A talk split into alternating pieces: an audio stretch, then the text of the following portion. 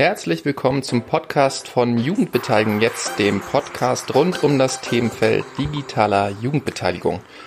Momentan befinden wir uns in einer kleinen Sommerpause, was aber nicht bedeuten soll, dass wir in den nächsten Wochen hier untätig sind, denn wir haben uns für euch ein kleines Sommerspecial überlegt. Denn parallel zu unserer Sommerpause erscheint auch der neue Leitfaden Jugendbarcamps, den ihr euch im Juli kostenlos downloaden könnt. Der Leitfaden Jugendbarcamps ist schon als Artikelserie auf dem Jugendhilfeportal erschienen, die ihr in den Shownotes findet. Teil der Artikelserie waren auch fünf Audio-Interviews, die Christine Nah mit unterschiedlichen Macherinnen von Jugendbarcamps durchgeführt hat. Und diese Folgen veröffentlichen wir nochmal wöchentlich hier, weil wir denken, das passt thematisch ganz gut. Das war's auch erstmal von mir. Ich wünsche euch viel Spaß mit dem Interview. Hallo und willkommen zum ersten Interview innerhalb der Artikelserie zu Jugendbarcamps. Ähm, das Ganze findet im Auftrag von Jugendbeteiligen jetzt statt. Und wir haben das erste Interview heute. Wir sind dazu nach Hamburg gefahren und haben Birte Frische bei uns. Birte wird uns über ihr und sie mit einem kleinen Team betreuen, ein Barcamp erzählen, Jugendbarcamp, was es schon länger gibt, dazu mehr gleich. Ähm, und wir werden ein bisschen Einblicke kennenlernen, wie ein Jugendbarcamp aussieht in der Praxis, was es vielleicht auch für kleine Fallstricke und Besonderheiten gibt, wenn es um Barcamp mit Jugendlichen geht, aber auch ähm, aus dem großen Schatz ihrer Erfahrungen schöpfen. Davon wird sie uns erzählen, aber zunächst erstmal, dass ihr sie hören könnt. Ähm, hallo Birte. Hallo.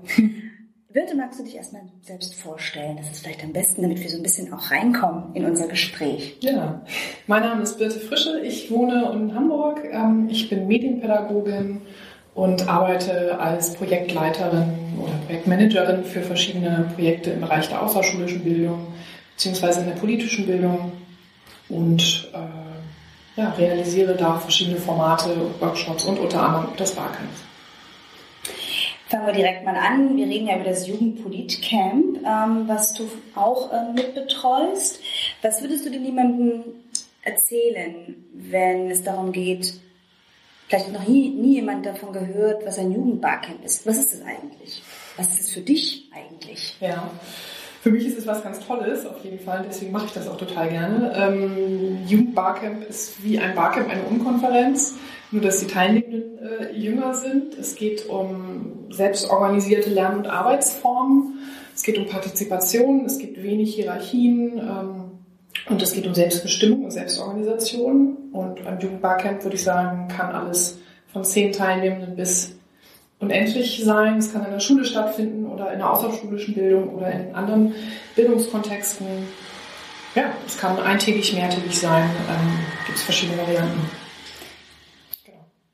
wir haben es ja schon kurz angesprochen, das Jugendpolitcamp, da steckt ja schon ein bisschen drin, worum, worum es möglicherweise gehen kann. Es geht um Politik. Ja. Erzähl mal, was das Besondere bei eurem Barcamp ist. Ähm, das Besondere ist, ähm, dass es das schon sehr lange gibt äh, und dass es ein Barcamp zum Thema Politik ist, was erstmal sperrig klingt, mhm. ähm, was aber sehr viel mit Leben gefüllt wird und ein sehr, sehr breites Spektrum von politischen Themen ähm, im engeren oder weiteren Kontext umfasst. Genau, das findet einmal jährlich statt. Da kommen ungefähr 40 bis 50 Jugendliche von 14 bis 27 zusammen. Im ABC Bildungs- und Tagungszentrum ist das in der Nähe von Hamburg bei Stade auf dem platten Land. genau. Äh, und das Besondere daran ist auch noch, dass es mit ähm, Übernachtung und Verpflegung stattfindet. Das ist ja bei Barcamps nicht immer so. Das ist bei uns auch ein bisschen unserer Lage geschuldet. Man kommt da einfach nicht weg, wenn man da einmal ist. Ähm, das heißt, die Jugendlichen sind da vier Tage, ähm, Tag und Nacht und ähm, kommen mit dem Zug in der Regel angereist. Das macht nochmal ähm, einen besonderen Charme, würde ich sagen, aus im Vergleich zu Barcamps, wo man morgens hinfährt und dann abends wieder wegfährt.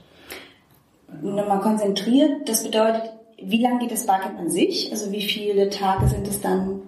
Ein verlängertes Wochenende. Ähm, die letzten Jahre war es meist über Ostern oder Himmelfahrt, also Donnerstag bis Sonntag. Und es gibt es schon sehr lange. Das gibt es seit 2012. Also, genau. Es ist tatsächlich, also meiner Recherche nach, ähm, eines der längsten, die, den man so kennt im deutschsprachigen Raum für Jugendliche mit Jugendlichen genau. und so weiter. Ich kannte damals so das Games Camp, das gibt es schon länger.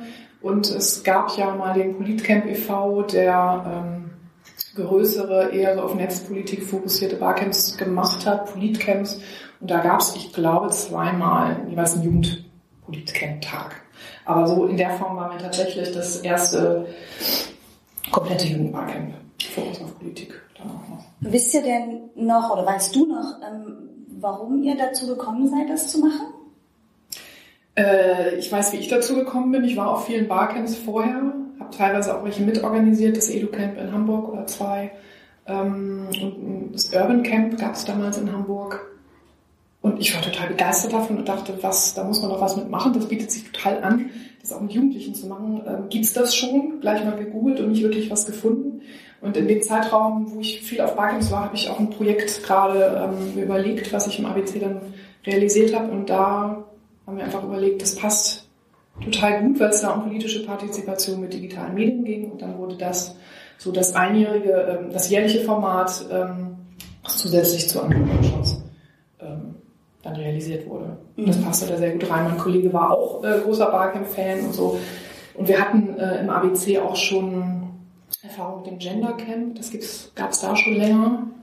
Ähm, insofern war das für das ABC auch nicht neu. Und das passte dann einfach gut. Mhm. Seit 2012 und immer dreht es sich um Politik, Jugendliche zwischen 14 und 27. 27. Also eine sehr breites Spektrum an jungen, jungen Menschen. Genau, ich würde mal sagen, der Durchschnitt ist 19. Wir haben wenige Schüler, Schülerinnen. Das ist echt schade. Schwierig und auch eine Baustelle, an der wir gerade so arbeiten, da mehr Leute reinzukriegen. Und wir haben Leute tatsächlich bis 27 in Einzelfällen, wenn sie schon länger dabei sind, dürfen sie auch mal mit 28 noch kommen. Weil sie so begeistert sind, nehme ich an, dass sie ja, gerne es gibt, es gibt tatsächlich einen Teilnehmer, der ist zum achten Mal dabei oh. und der fragte dieses Jahr, darf ich noch mal kommen? Ich habe gesagt, ja, darfst du. Vielleicht gibst du uns mal ein paar Eindrücke, wie so die Themen sind vielleicht. Also wenn man sagt Politik und Jugend, beziehungsweise junge Menschen, ähm, was könnte man denn da so erwarten, beziehungsweise sind so Themen, die irgendwie sich immer widerspiegeln? Puh, natürlich das Tagesgeschehen in der Politik. Ob es jetzt Trump war, ob Snowden war, das spiegelt sich immer wieder. Ähm, es geht viel um die, ja, habe ich das Gefühl, es spiegelt sehr viel die persönliche Situation oder Sozialisation der Teilnehmenden wieder. Eine Zeit lang, als waren zum Beispiel mehr Jugendliche dabei, die in Jugendparteiorganisationen waren ähm, und kommunale Politik und sowas. Ähm, dann wieder auch sowas wie Protestformen oder ähm, dass man äh, manchmal denke ich so, ich, man kriegt auch so mit, wie die Leute so heranwachsen und sich mit verschiedenen Themen beschäftigen und auch ins Berufsleben dann kommen. Zum Beispiel, dass sie selber pädagogisch arbeiten und dann Session anbieten zum Thema ähm, Sketchnotes, Moderation, Redeverhalten, Kommunikation und so, also auf so einer Meta-Ebene Sessions machen, aber echt die volle Bandbreite. Also wir haben auch viele Themen, wo man jetzt aus Förderersicht vielleicht nicht unbedingt denkt, das ist jetzt ein politisches Thema. Das ist manchmal auch tatsächlich ein Problem, dass Geldgeber das nicht unbedingt ähm, als politisch sehen. Ähm, auch sowas wie Fußball war schon eine Session, was dann wiederum aber auch so aus so einer Empowerment-Perspektive äh, schon durchaus politisch war. So. Ähm, wie gesagt, das, die volle Bandbreite der Themen und sehr persönlich auch immer, was so Identität der Teilnehmer angeht. Mhm. Und ähm, so zum Tag, also du sagst, es ist ein verlängertes Wochenende. Wie läuft sowas ab bei euch? Also wenn das ja, Sie kommen an, also ich, ich habe das Glück gehabt, schon mal schon mehrfach im ABC gewesen sein zu dürfen und es ist äh, ja, wirklich auf dem platten Land. So, ähm, wie ist dann so ein ähm, Tag oder beziehungsweise sind die Tage von euch so gestaltet? Mhm. Ähm ja, die kommen an. Also vorher sind schon Teilnehmende auch da. Das muss man dazu sagen. Die Teilnehmer, es gibt immer eine Gruppe von Teilnehmenden, die das mitorganisiert. Kann ich vielleicht später noch was dazu ja. erzählen. Ähm, das heißt, es sind nicht nur wir Erwachsene, die da stehen und dann kommen 50 Jugendliche. Ähm, ja, klassisch kennenlernen, das Format vermitteln. Da sind wir aber auch in einem Prozess, das irgendwie noch besser zu vermitteln, was das Format ist, weil das stellenweise immer, immer noch schwierig ist. Ähm, Ideen sammeln, ähm, der erste Abend ist eigentlich kennenlernen, Format vorstellen und ähm, in den Jahren haben wir es teilweise auch so gemacht, dass wir schon so Einführungssessions machen. Was, was ist ein Barcamp, wie kann ich dokumentieren, wie funktioniert Twitter, was für kollaborative Tools kann man nutzen, um so ein bisschen so einen Rahmen für alle zu schaffen und gerade so die Neuen mit ins Boot zu holen. Mhm. Mhm. Genau. Und der nächste Tag startet dann mit der Sessionplanung. Und dann ist es sozusagen der übliche Barcamp-Verlauf und so weiter. Genau. Und ähm, dann vielleicht doch mal zu Schritt Null. Also wir jetzt gedanklich sozusagen noch in der Vorbereitung. Jetzt sortieren wir das nochmal ein bisschen. Also Vorbereitung bedeutet bei euch nicht nur Pädagoginnen sitzen zusammen und überlegen sich, was sie jetzt machen können, sondern was bedeutet Vorbereitung fürs Jugendpolitcamp? Mhm. Ähm, das bedeutet zum einen ganz viel Fleißarbeit. Wir, also wir können sehr viel daraus schöpfen, dass, dass, wir das schon seit sieben, acht Jahren jetzt gemacht haben und einfach ähm, ja sowas wie die Anmeldelisten, ähm, alles, was man so an Formalien braucht, es einfach schon gibt. Ähm, wir versuchen uns mit Teilnehmenden, die interessiert sind, vorher abzusprechen, was sie vor Ort machen wollen und was sie vorher im Vorfeld schon leisten wollen. Ähm, das hat sich so im Laufe, im Laufe der Jahre ein bisschen intensiviert. Dieses Jahr wird es zum Beispiel so sein, dass wir uns im November mit ähm, ein paar Teilnehmenden zusammensetzen und auf so einer Metaebene auf das Format gucken, um das ein bisschen weiterzuentwickeln. Ähm, aber das ist neu in diesem Jahr. Und sonst gibt es immer Einzelpersonen, die auf verschiedenen Ebenen, sei es nur Technik, Infrastruktur, Webseite, Werbung, ähm, die das über Kanäle weiterleiten, uns helfen. Oder ähm, es gibt einen, der immer sagt, ich mache die Zimmerverteilung, ich komme vorher und äh, mal die Schilder. Das ist ganz unterschiedlich und da kennen wir die Leute einfach schon so lange, dass wir wissen, ähm, die helfen uns auf, auf den und den Ebenen. Viel Arbeit bleibt natürlich auch am Team, gerade was äh, alles Finanzen, alles vom Haus angeht. Das können wir schlecht in Teilen abgeben. Mhm. Mhm. Das versuchen wir schon so weit wie möglich ähm, in die Gruppe zu geben, so ein Interesse besteht. Gerade wenn man so über den Punkt der Beteiligung von jungen Menschen nachdenkt, also du sagtest gerade, das sind dann in der Regel Leute, die quasi schon mal teilgenommen haben und die dann darüber hinaus noch ähm, noch eingebunden werden können. Habe ich das richtig verstanden? Das sind jetzt nicht Leute, die so aus dem Nichts kommen, sondern die kennen das Jugendpolitcamp sozusagen schon. Genau. Hättest du da für jemanden einen, einen, Tipp, wie man, wie man da geschickt vorgeht? Also, weil wir gerade ja über, über, über die vor allem die Beteiligung von jungen Menschen, sie kommen nicht nur über eine, zu einer Veranstaltung und, und gestalten die dann, was ja an sich schon toll ist, aber sie können eben halt im Vorfeld schon mhm. beteiligt werden. Was würdest du da jemandem raten, der mhm. so am Anfang steht und über sowas nachdenkt? Wie man die Leute im Vorfeld ja, ja, genau. Also in der Situation waren wir tatsächlich nur einmal. Wir haben das beim ersten Mal, als wir das Barcamp gemacht haben, auch so gemacht, weil wir es ähm, weil wir die Jugendlichen beteiligen wollten. Das war aber sehr schwierig, weil die natürlich auch noch nicht wussten, was ist das überhaupt. Gut, das war 2012, da wussten das wenige. Ähm, aber ich glaube, dass die Leute ähm, jetzt einfach Bilder dazu im Kopf haben. Ähm, sei es nur, dass es da so Videos gibt oder irgendwelches Material oder so, das ist irgendwie hilfreich. Aber so völlig von Null auf, äh, ich beteilige mich gleich damit, das vorzubereiten, ist, ähm, stelle ich mir schwierig vor, wenn es keine Anknüpfungspunkte gibt, wenn sie nicht entweder schon Freunde da haben oder irgendwie vielleicht auch einen pädagogischen Bezug. Wir haben auch Teilnehmer, die selber Bildungsarbeit machen, weil sie Mitte 20 sind. Und das ist natürlich was anderes, als wenn ein 15-Jähriger mhm. da steht. Mhm. Und dann vielleicht auch dann sozusagen die Essenz auch ein bisschen, wenn man so am Anfang steht, vielleicht auch Mut mit dem Format zu haben und es vielleicht auch einmal zu machen und dann daraus letztendlich selber Erfahrungen zu sammeln und dann auch die einzubindenden jungen Menschen ähm, danach auch wiederum äh, mhm. wirklich einbinden zu können, wenn sie sozusagen selber mhm. Erfahrung haben ähm, mit dem Format.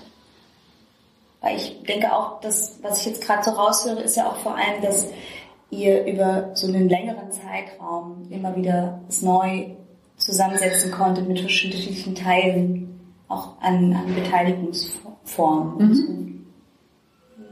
Genau, und auch mit verschiedenen äh, Levels von Kontrolle abgeben letztendlich. Also am Anfang haben wir alles noch selber moderiert und jetzt ist es mittlerweile so, dass die Moderation, ich würde mal sagen, 80 Prozent in den Händen der Teilnehmenden liegt und das ist auch stellenweise, muss ich sagen, schwierig. Ähm, wir sprechen es natürlich ab, aber dann merkt man während der Sessionplanung so, hm, das hätte ich anders gemacht.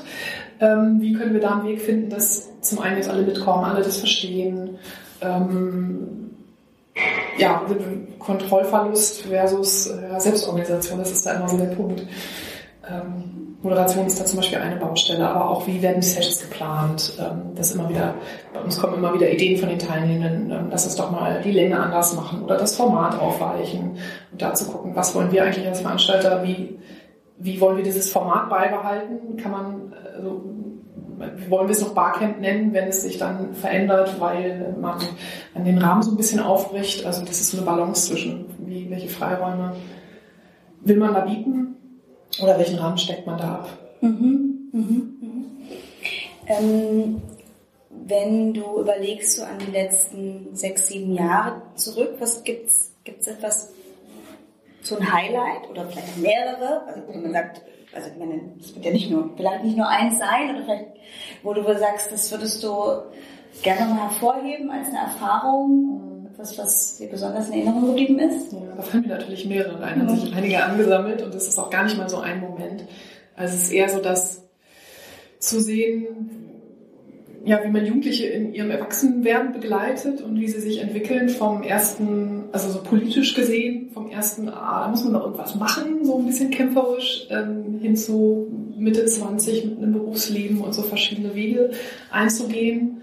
Ähm, oder ehrenamtliches Engagement oder so, das ist ganz toll zu sehen. Ähm, ja, oder auch einfach zu sehen, Barcamps sind ähm, ja ein Raum, wo, wo man die Leute als Expertinnen in ihrer eigenen Sache wahrnimmt und auch ernst nimmt und wertschätzt und ähm, die Haltung zu vermitteln, dass jeder was zu sagen hat und jeder sich so mit seinen Möglichkeiten einbringen kann.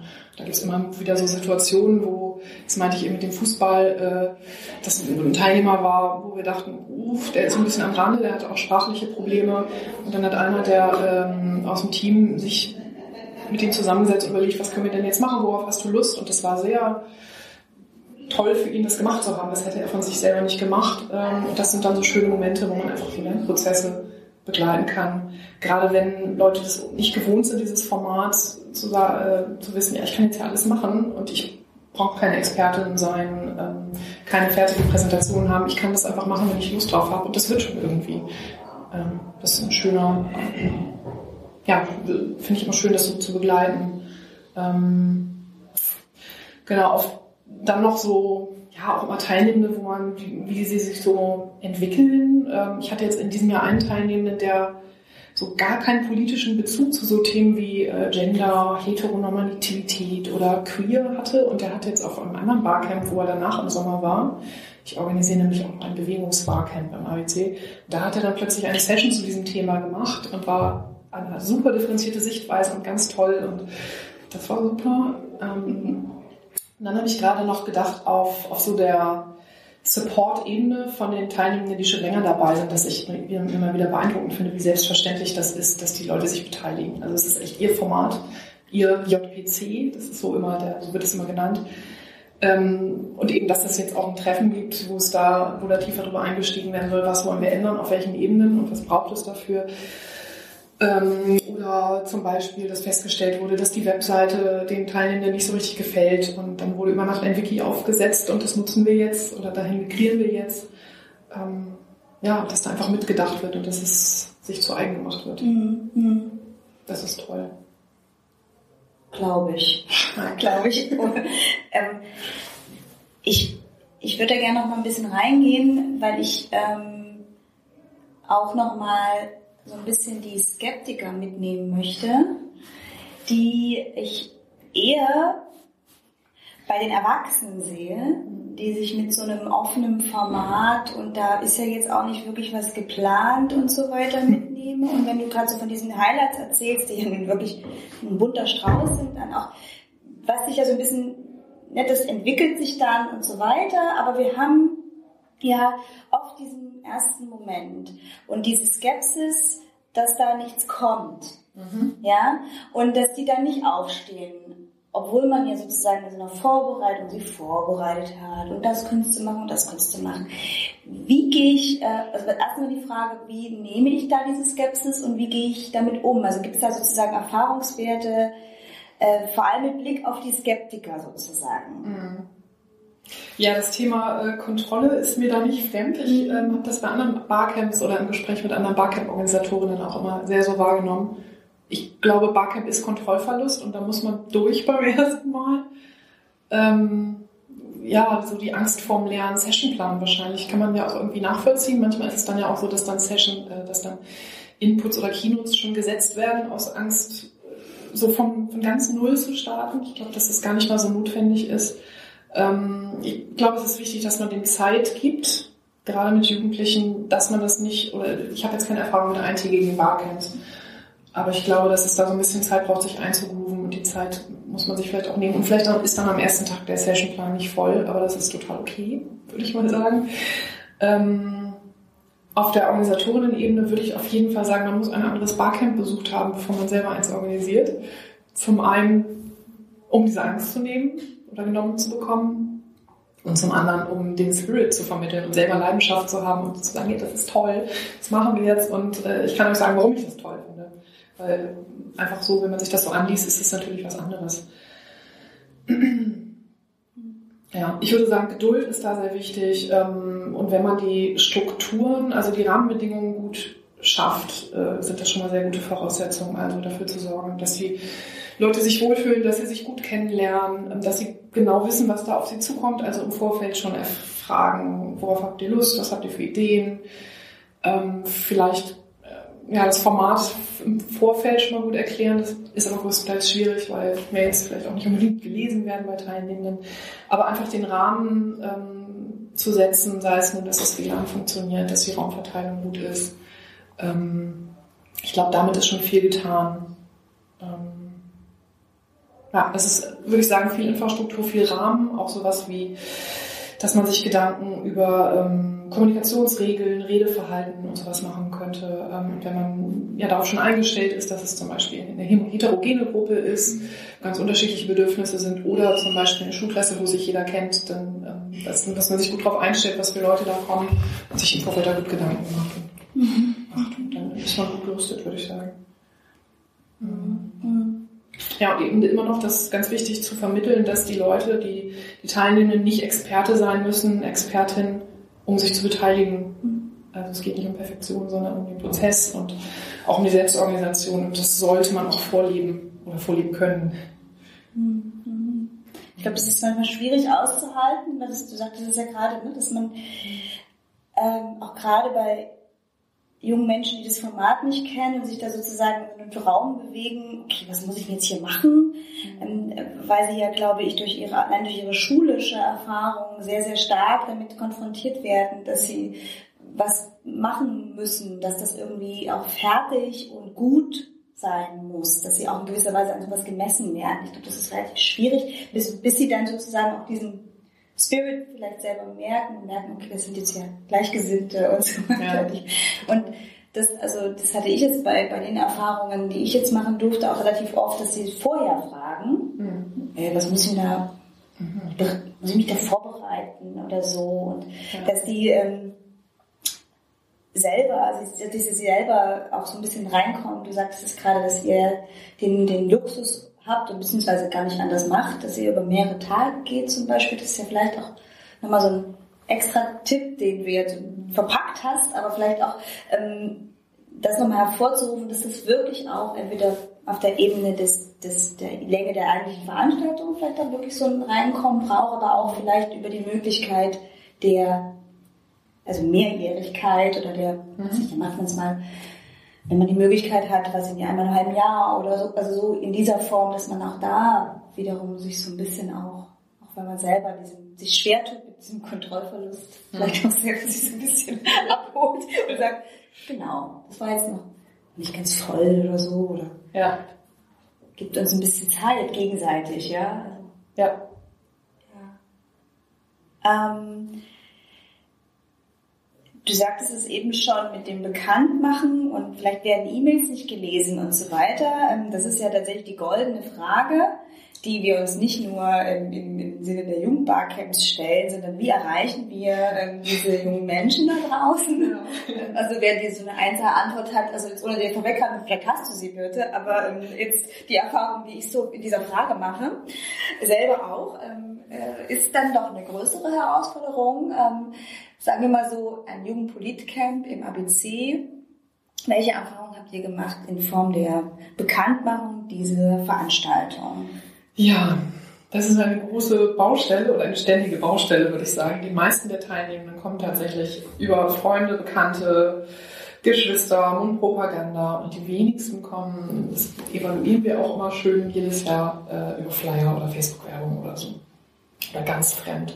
Ich glaube, das ist auch so ein bisschen dem Ort geschuldet, dass man äh, mit einer Stunde Fahrt und dann noch Bus fahren und so und jetzt nicht äh, direkt dahin fährt. Würde in Hamburg vielleicht was anderes sein, das weiß ich nicht genau. Aber die Hemmschwelle, dahin zu gehen, wenn es fremd ist, ist auf jeden Fall nochmal höher. Ähm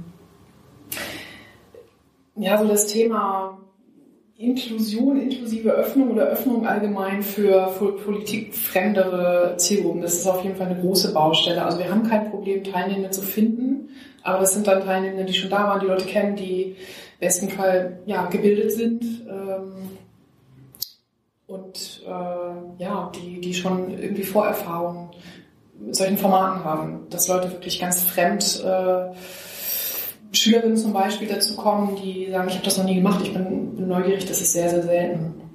Und auch gerade äh, ja, Menschen mit Flucht- und Migrationshintergrund zum Beispiel. Das ist bei uns nicht ganz so das Problem, weil wir viele ähm, viel mit jungen Geflüchteten machen und die kommen dann auch dahin. Das ist dann vor Ort eher nochmal die Sache, wie man damit umgeht mit zum Beispiel Sprache und so. Ähm, genau, es ging, jetzt darum, ging jetzt auch darum, wie man Leute erreicht und da ist es tatsächlich sowas wie ähm, ich glaube, man muss mehr vor Ort an Orte gehen, sei es jetzt die Geflüchtetenunterkünfte oder die Lehrerkonferenzen oder mehr an organisierte Gruppen rangehen. Bei Schülerinnen zum Beispiel Fridays for Future aktuell sowas oder ja, Migrantinnen Selbstorganisation. Ich glaube, das ist ganz viel ähm, Türen klopfen und Klinken putzen, was man da leisten müsste, was natürlich wiederum auch Zeit kostet. Also wir werben da natürlich auch viel. Ähm, über die üblichen digitalen Kanäle. Papier ist da nicht mehr so mhm. das Ding, glaube ich. Aber es erreicht natürlich immer wieder dieselben Leute. Ähm, und eigentlich wollen wir da ja letztendlich auch mehr Heterogenität, was so Erfahrungen und Themenvielfalt und Alter auch angeht. Ähm, was wir da so probieren, da weiß ich nicht, wie das so wirkt, ist, dass wir zum einen, wir begleiten die Veranstaltung medial sehr intensiv über die Social Media Kanäle. Wir versuchen das wie es ja bei einem Barcamp auch das Prinzip ist, das zu dokumentieren und gleich zu veröffentlichen, dass potenziell auch mitgelesen werden kann und dass es im Nachhinein zur Verfügung steht, die Inhalte, ähm, Foto- und Filmmaterial zu sammeln, dass die Leute sich das angucken können. Also, dass wir zum Beispiel vor ein paar Jahren haben wir mal so dreiminütige Filmchen gemacht. Ähm, und damit werben wir dann auch, oder mit den Fotos, die wir da machen. Aber das jetzt die Leute dazu bringt, zu kommen, ist nochmal was anderes, aber es äh, ist, glaube ich, wichtig, erstmal ein Bild zu schaffen, was, was passiert da eigentlich. Und ah, da kann man auch im Lagerfeuer sitzen, das ist ja schön oder irgendwie so. Mhm. Das ist ja ähm, bei uns ein, ein, Ort, wo man sehr viel Gelände und Räume und so bespielen kann. Im Sommer ist das immer sehr schön. Ähm, ja, was wir auch noch, was tatsächlich ähm, auch von den Teilnehmenden kam, da waren wir jetzt im Feedback ähm, bei diesem JPC sehr viel im Gespräch, weil das auch aus der Gruppe kam, ja, wir sind ja eine sehr ähm, homogene Gruppe, wie könnte man denn neue Leute ranbringen? Da kamen auch Ideen von den Teilnehmenden, aber unter anderem sowas wie, äh, wir könnten ja mal Erfahrungsberichte schreiben und die veröffentlichen, also so kurze Statements. Jetzt das nicht nur wir als Erwachsene sozusagen selber da schreiben, das ist toll, toll weil, sondern die Teilnehmenden selber zu Wort kommen. Ja. Und ich glaube, Jugendliche selber sind da auch nochmal die beste Werbung oder die besten Multiplikatorinnen. Da gab es auch Angebote, da mal in Schulen zu gehen oder an die Uni oder wo, wo die Leute selber sind. Und ich glaube, das müssen wir auch mehr nutzen. Ähm, ja, und auch die Motivation der Leute nutzen, die sagen, ja, wir wollen jetzt nicht nur Leute aus unserer eigenen Filterblase, sondern wir wollen das Ganze ein bisschen öffnen, wirklich. Mhm. Genau. Was wir auch nochmal ähm, überlegt hatten, es gibt ja so ein paar Erklärvideos bei YouTube, die sind allesamt nicht naja, nicht jugendgerecht und teilweise auch echt nicht so schön, ob wir sowas vielleicht äh, als Projekt nochmal angehen, dann so ein schöneres Video zu machen. Genau. Also da auch wiederum Einbindung. Einbindung von, von jungen Menschen, mhm. die schon Erfahrung haben, okay, ja. Mhm. Aber es bleibt, also es ist eine Baustelle. Das, das, das ist, glaube ich, auch, äh, äh, glaube ich, was ein Thema, was auch jeden, der es macht ähm, und schon viel Erfahrung hat, immer wieder neu ähm, vor neue Fragen stellt und neu herausfordert und so weiter. Da gibt es kein Rezept, glaube ich. Das ist nochmal so zum auch als, als Zusammenfassung, weil ich ähm, denke, das ist, das wäre nochmal eine Nachfrage. Ist es denn, geht ihr damit raus oder wie, also wie sind so die, die, die Inhalte, die ihr dann sozusagen in den Bekanntmachungen zum Beispiel habt? Das ist anders. Sagt ihr, das ist ein Barcamp? Ja. Also auch das Wort wird genutzt? Ja, wir, und wir erklären, was Barcamp Ja. ist. Ob das jetzt so jugendgerecht ist, ist nochmal was anderes. Und ich glaube, das hilft tatsächlich, wenn wir jetzt im November diesen Workshop machen, dass wir einfach nochmal gucken, wie liest sich das für euch und wie würdet ihr das formulieren? Habt ihr da Ideen? Und das auch auf verschiedenen Sprachen zu machen. Ja, ja, ja. Also das war auch bei, bei vielen, die, die ich jetzt so auch ähm, mitbekommen habe, haben sich immer wieder die Frage gestellt, bei einem verhältnismäßig unbekannten Format und gerade bei der Zielgruppe, über was, also was, was transportiert man dann? Mhm. Ist es eher vielleicht auch, vielleicht ist es auch ein Türöffner sagen, das klingt ja irgendwie spannend, oder ist es vielleicht etwas, was man überliest, oder man fühlt sich gehemmt. Also das ist sozusagen die Frage, auch, auch in dem Zusammenhang, die sich da, glaube ich, viele stellen, wie ähm, verpacke ich das Format, ähm, nutze ich das als Methode und setze irgendwie vielleicht auch das Thema ähm, in den Vordergrund oder schaffe ich da auch guten Punkt zwischendurch. Wir hatten das anhand des Namens auch mal nach dem ersten Jahr, glaube ich, dass ich so dachte, oh, der Name, das klingt irgendwie, hm, ich weiß auch nicht, wie findet ihr das? Hab da tatsächlich nachgefragt, es klingt so ein bisschen schwellig und fragte mich, ob es ähm, abschreckend klären klang. Dann war aber eher die einhellige Meinung, nee, nee, das lassen wir mal so. Ähm, der Begriff Jugendlich ist natürlich auch irgendwie immer schwierig, wenn Leute Mitte 20 sind, ob sie sich da noch angesprochen fühlen, wenn wir eigentlich eine, eine relativ große Bandbreite haben. Ähm, ja, das ist eine gute Frage. Was, ähm, wie, wie verkauft man das Format so inhaltlich? Ja. Ich glaube, man muss es gut mit Inhalten und Beispielen füllen, weil zum einen langer Text einfach nicht gelesen wird. Und, ja, man braucht irgendwie Bilder. Letztendlich. Bilder, ja, ja, ja. ja. Oder Bezugspunkte durch Leute, die schon mal da waren und sagen, ey, das ist total toll, komm dann nächstes Mal mit. Oder die dann vor Schulklassen stehen und das mit einer anderen Leidenschaft vermitteln können als, als wir alles ältere Menschen. Als ältere Menschen, ja. Ähm, letzte Frage. Ähm, hast du Tipps für jemanden, der so am Anfang steht, äh, mit deinem Packen Erfahrung? Der Punkt Kontrolle abgeben, was ich eben schon gesagt habe, ist ein wichtiger Punkt. Ähm, Und wie gesagt, den, den, den Rahmen gut gestalten. Ähm, Ich glaube, man, es macht auch Sinn, sich Gedanken über die Zusammensetzung des Teams in Kombination mit, ähm, ja, mit dem Team von Supportern oder Teilnehmenden zu machen. Zum Beispiel, wir versuchen darauf zu achten, dass wir da nicht nur ähm, weiße Menschen vorne stehen haben oder äh, Menschen ähm, mit Deutsch als Muttersprache. Ähm, und das ergänzt sich dann auch super. Wir haben zum Beispiel einen syrischen Teamer, der dann als Mentor nochmal einen speziellen Ansprechpartner ähm, für arabischsprachige Menschen ist. Ähm, also das mitzudenken, welche Teilnehmenden da sind, was die vielleicht auch brauchen. Ob jetzt ähm, ja, so kulturell sozusagen, kulturell oder auch sprachlich, ähm, sich darauf einzustellen. Ähm,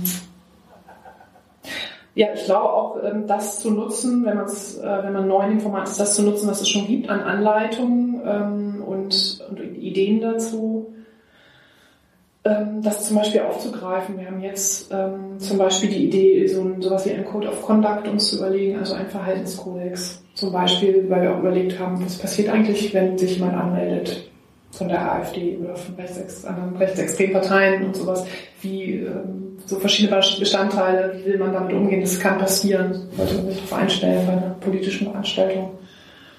Ähm, ja, ich glaube, dass dadurch, dass es das Format jetzt schon so lange gibt und im Bereich, Jugendbereich es da ja doch schon einige Akteure gibt, die da sehr viel Erfahrung haben und sich da einfach mal ein bisschen einlesen und, äh, wie gesagt, in der Praxis das erleben und erfahren und mal selber eine Session gemacht haben vorher. So. Danke, Birte. Danke dir. Dankeschön. Dann lass uns das doch vielleicht als Schlusspunkt nehmen. Auf Austausch mit anderen Jugendbarcamplerinnen, so, ja, Barcampern, Jugendbarcampern, so rum. Und äh, selber zum Barcamper werden, im Grunde genommen, beziehungsweise da Erfahrungen zu sammeln. Genau. Und, Und da- dafür gibt es ja Listen und Ansprechpartner und ähm, Punkte und das Barcamp politische Bildung zum Beispiel, manchmal auch im ABC stattfindet, kann ich das empfehlen. Genau. Sehr gut. Danke, das wird alles äh, verlinkt, ähm, vertagt und so weiter, was dann möglich ist und was es alles an weiteren Anhaltspunkten gibt. Ich danke dir ähm, für die Einblicke. Danke, dass du dir die Zeit genommen hast. Sehr gerne. Und ähm, auf bald. Tschüss.